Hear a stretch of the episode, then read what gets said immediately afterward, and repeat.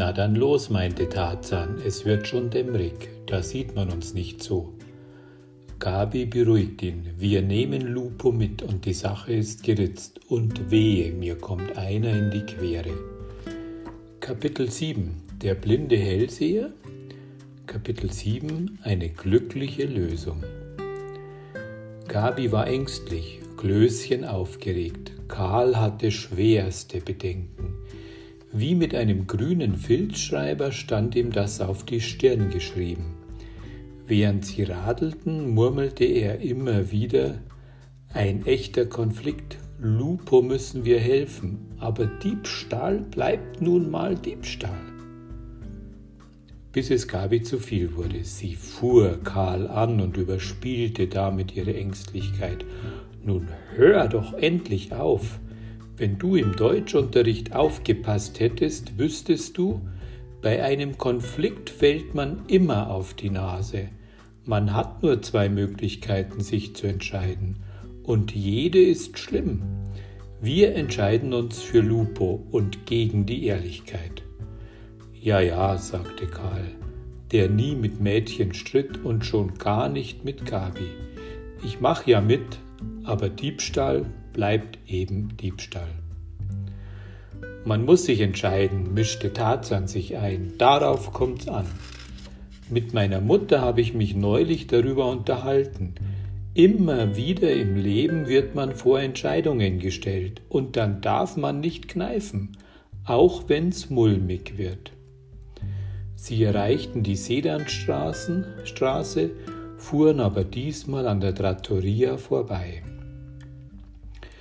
Vor der Hofeinfahrt parkte ein großer Wagen mit italienischem Kennzeichen und italienischem Fabrikant,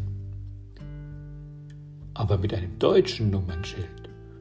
Er stand mit zwei Rädern im Parkverbot, mit den anderen beiden auf dem Gehsteig, was hier ebenfalls verboten war.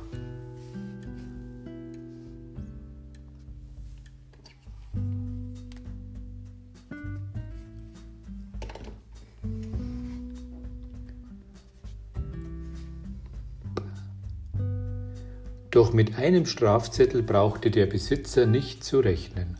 Politessen kamen hier bei ihrer Jagd auf Parksünder nur selten vorbei. Eine Steinwurfsweite entfernt hielten die Kinder an. Gabi sah blass aus. Klößchen übernahm ihr Rat. Karl streichelte Oskar. Es muss schnell gehen, sagte Tarzan.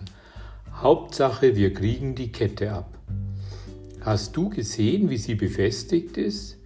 Ist nur ans Halsband gehakt, sagte Gabi. Ich überlege, ob ich die überhaupt brauche.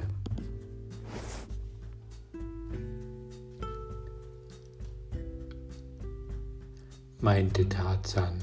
Lupo wird mich schon nicht beißen, und es ist besser. Ich komme mit, sagte Gabi fest. Mich kennt er und außerdem stehe ich zu dem, was wir tun. Überlegst ja nochmal, hab ich. Wenn wir überrascht werden, haue ich mich schon raus, aber wenn wir mehrere gegen uns haben, bist du in Gefahr. Ich komme mit, sagte Gabi nochmals. Hm, Tarzan kratzte sich in seinen dunklen Locken. Er hatte ein ungutes Gefühl. Dann aber nur für einen Moment, nur um Lupo zu beruhigen dann haust du ab. Überhaupt, sobald ich mit Lupo auf die Straße komme, verschwindet ihr. Wir treffen uns dann an der Eichenallee bei Klößchens Eltern. Die drei protestierten zwar, aber Tarzan setzte sich durch. Wie willst du ihn denn überhaupt führen? fragte Karl. Am Halsband? Ich habe eine Schnur, sagte Tarzan und holte zwei Meter Bindfaden aus seiner Werkzeugtasche, hinter dem Fahrradsattel. Die nehme ich ersatzweise als Hundeleine. Mein Gott, stöhnte Klößchen, bin ich aufgeregt. Ich glaube, ich muss mal, wollte er sagen, aber ihm fiel gerade noch ein, dass Gabi dabei war. Mit Rücksicht auf sie ließ er den Satz unvollendet. Na dann los, sagte Tarzan und gab Gabi einen freundlichen Klaps auf die Schulter. Langsam gingen sie zur Einfahrt, wo der schicke Wagen immer noch parkte. Nur wenige Passanten gingen auf den Gehsteigen. Kalter Wind wirbelte Staub auf und zerrte eine weggeworfene Zeitung aus dem Papierkorb am Lichtmast. Auf der anderen Straßenseite standen zwei betrunkene Penner und unterhielten sich leid lautstark, als wären sie ganz allein auf der Welt. Dem einen hing der verwilderte Bart bis auf die Brust. Seinem speckigen Wintermantel sah man an, dass Ungeziefer sich darin wohlfühlte. Er hatte zerlöcherte Hosen und schief getretene Schuhe. Der andere auch, aber auf dem Kopf des anderen thronte ein Hut erster Klasse, ein richtiger Borsalino aus weichem, cremefarbenen Filz und wie nagelneu. Wahrscheinlich geklaut, dachte Tarzan. Aber wo ist da eigentlich der Unterschied zu dem, was wir jetzt tun? Klamotten braucht er, der Penner, und Geld hat er nicht. Himmel. Wenn das ein Aufsatzthema wäre, der Unterschied zwischen dem Diebstahl und unserem Diebstahl, da, sagte Gabi, es klang wie höchstes Entsetzen, abrupt blieben sie stehen. Tarzan traute seinen Augen nicht. Lupo kam aus der Einfahrt, aber nicht allein. Er wurde an der Leine geführt von einem Mann im hellen Wildledermantel. Offensichtlich schien Lupo sich zu freuen. Er sprang hin und her und tollte geradezu.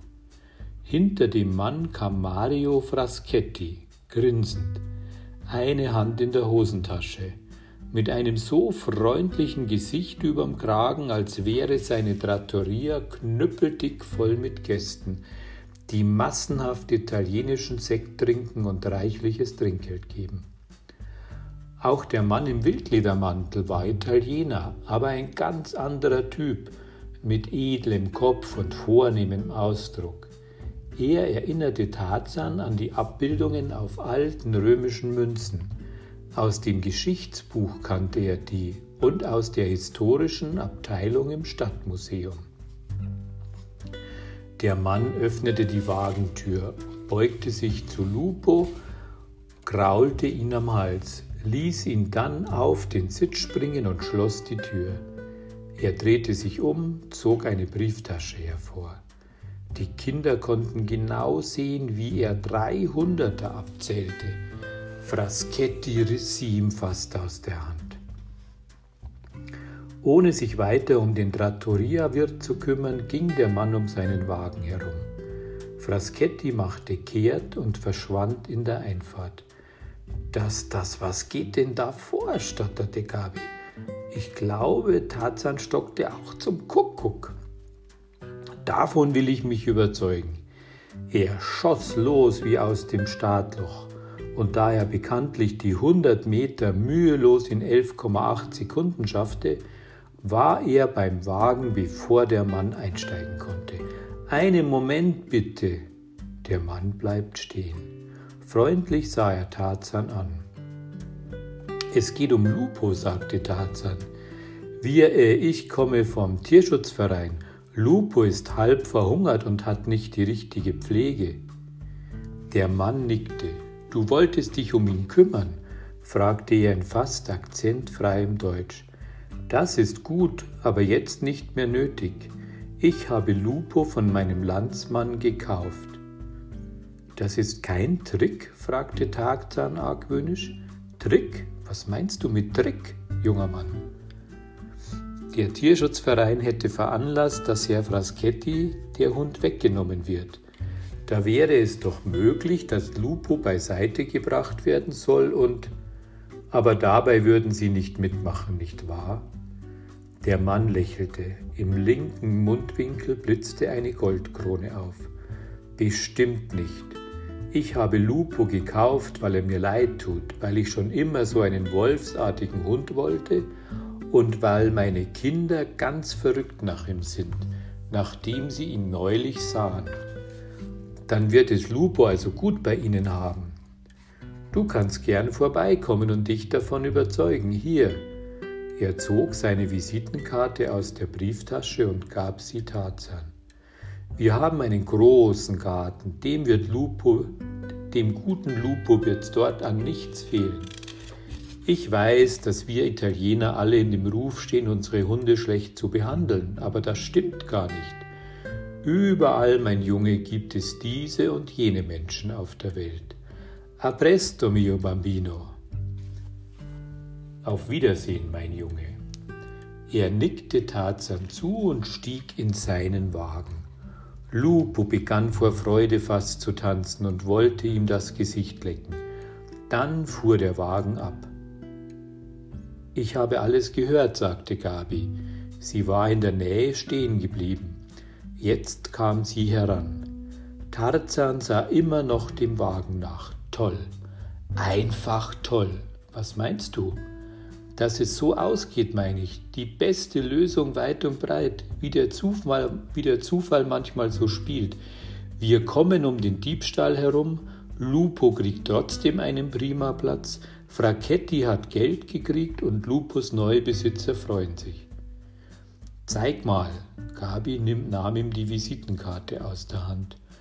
Dr. Me Giuseppe Como, las sie, Lerchenröder Straße 71. In der Straße war ich schon mal, alles große Gärten. Ja, das freut mich für Lupo. Tarzan blies die Backen auf und stieß den Atem aus. Puh, wenn ich mir vorstelle, wir wären schneller gewesen. Nur fünf Minuten schneller, schrecklich. Wir hätten einen Glücksfall verhindert, weil wir helfen wollten. So kann's kommen, dass man in bester Absicht Mist baut. Es ist immer noch besser, als dabei zu stehen und nichts zu tun, sagte Gabi. Ich hasse die Gaffer, die immer für alles schöne Worte finden, aber selber keinen Finger rühren, besonders wenn es um Tiere geht. Sie gingen zu Karl und Klößchen zurück. Die beiden hatten aus der Ferne zugesehen, aber nicht ganz durchschaut, was da ablief. Als sie es jetzt erfuhren, waren sie sehr zufrieden. Tarzan sah auf die Uhr. Allmählich, Willi, wird's für uns Zeit. Och, meinte Klößchen, heute haben wir bei Meinert Arbeitsstunde, der sagt nichts, wenn wir zu spät kommen. Ich soll dir doch Chemie und Mathe erklären. Erzählen kann ich es dir in fünf Minuten, aber zum Begreifen brauchst du wahrscheinlich etwas länger, da reicht die Arbeitsstunde kaum. Leider, nickte Glöschen, meine Stärke liegt eben woanders. Freilich. Wo seine Stärke lag, das verriet Glöschen nicht. Und Volker? fragte Karl, seinetwegen sind wir hergekommen wenn ich mal daran erinnern darf. Über Lupos Schicksal haben wir ihn ganz vergessen. Nicht vergessen. Tarzan grinste und schüttelte den Kopf, nur vertagt. Und das mit Lupo war nötig, so oder so, denn wenn ich heute Nacht den Keller und die Vorratsräume der Trattoria absuche, wäre ein bellender Hochhofhund sehr störend. Wie bitte? Karl legte die Hände muschelförmig hinter beide Ohren. Was vernehmen meine Hochleistungslauscher? Du willst tatsächlich? Mist, wurde er von Glöschen unterbrochen, der gleichzeitig mit dem Fuß aufstampfte, was für ihn ein wahrer Temperamentsanfall war. Das geht dann wieder ohne mich, nur weil ich das mit dem Seilklettern aus dem Fenster noch nicht schaffe. Elender Mist. Aber eines Tages, sage ich euch, besorge ich mir einen Nachschlüssel und dann spaziere ich nachts durch die Tür aus dem Internat. Glöschen spielte darauf an, dass Tarzan sich stets an einem Seil aus dem Fenster im zweiten Stock ließ, wenn er nachts heimlich das Internat verlässt. Genauso kletterte er auch zurück, denn die Türen waren alle verschlossen. Ärgere dich nicht, sagte Tarzan, ich nehme sowieso keinen mit. Das wird ein Ein-Mann-Unternehmen. Dabei kann ich nur für mich die Verantwortung tragen. Aus großen Augen sah Gabi ihn an. Das kannst du nicht machen, das ist zu gefährlich. Doch, ich kann, es geht schließlich um Volker. Aber wenn dich dieser eklige Kidnapper dabei ertappt, Fraschetti gehört doch wahrscheinlich zur Mafia. Mit unbewegtem Gesicht zuckte Tarzan die Schultern. Aber dann überkam es ihn für einen Moment, den tragischen Helden zu spielen. Falls ich morgen zur ersten Stunde nicht zurück bin, wisst ihr, was los ist. Dann hat Fraschetti dich erwischt, sagte Klößchen schaudernd. Hauptsache, ihr gebt Gabis Vater sofort Bescheid. Natürlich, sagte Klößchen, aber vielleicht wäre es doch besser, wenn ich mitkäme. Wir könnten noch rasch eine Strickleiter kaufen, dann brauche ich nicht mit dem Seil. Hör auf, Willi, gebot Tarzan, sonst fessle ich dich heute Nacht ans Bett. Ich weiß, ich weiß, aber wenn ich das Seil hochkäme, würdest du mich? Nein, Willi, auch dann nicht. Ich gehe diesmal wirklich ganz allein. Tarzan verabschiedete sich von Oskar, der ihm brav die Pfote gab, sowie von Gabi und Karl. Die beiden radelten heimwärts, aber in andere Richtung. Klößchen hängte sich an Tarzans Windschatten und beide traten kräftig in die Pedale. Während der ziemlich langen Fahrt zur Internatsschule ärgerte Klößchen sich unentwegt. Es betraf das Seil. Kein Problem für einen wieselflinken Kletterer wie Tarzan, wenn er nachts etwas erkunden wollte. Aber für Klößchen mit seinen 20 Pfund Übergewicht eine unlösbare Aufgabe. Sicherlich, seit er unter Tarzans Anleitungen turnte, klappte es mit den Kniebeugen schon ganz gut Neulich hat er 72 am Stück geschafft und war dann schweißüberströmt beinahe umgefallen. Aber ein richtiger Klimmzug gehörte immer noch zu den unerreichbaren Zielen. Ohne Klimmzug ein Seil hochzuturnen gelingt jedenfalls nur einem Affen. Deshalb musste Klößchen immer im Adlernest bleiben, wenn Tarzan einen nächtlichen Ausflug unternahm, konnte aber vor Gram nicht schlafen und wartete hellwach und aus Verzweiflung unentwegt Schokolade essend, bis Tarzan zurückkam. Heute Nacht würde es also wieder so sein.